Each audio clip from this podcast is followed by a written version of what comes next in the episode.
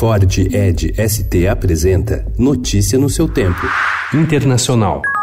Opioid crisis is an imminent danger and menace to Oklahomans. My judgment includes findings of. Em uma decisão histórica, um juiz do distrito de Cleveland, nos Estados Unidos, considerou a farmacêutica Johnson Johnson responsável por alimentar a crise de opioides de Oklahoma, ordenando a empresa a pagar 570 milhões de dólares para reparar a devastação provocada pela epidemia no estado e em seus moradores. A decisão é a primeira a atribuir responsabilidade a uma farmacêutica pelas consequências de anos de distribuição de opioides que começaram no fim dos anos 90.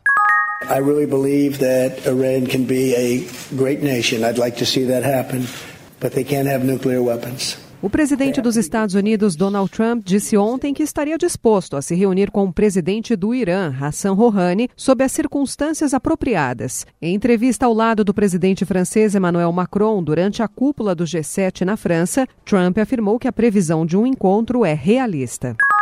The actions by this administration aren't just morally reprehensible, they're illegal. Children don't become subhuman simply because they are migrants.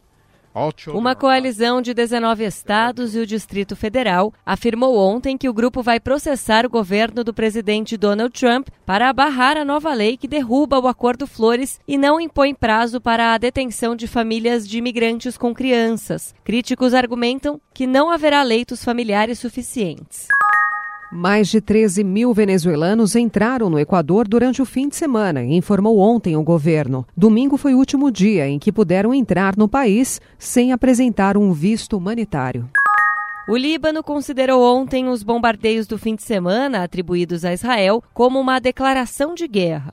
Os ataques elevaram ainda mais a tensão no Oriente Médio e aumentaram o risco de uma guerra regional em múltiplas frentes. Notícia no seu tempo. É um oferecimento de Ford Edge ST, o SUV que coloca performance na sua rotina até na hora de você se informar.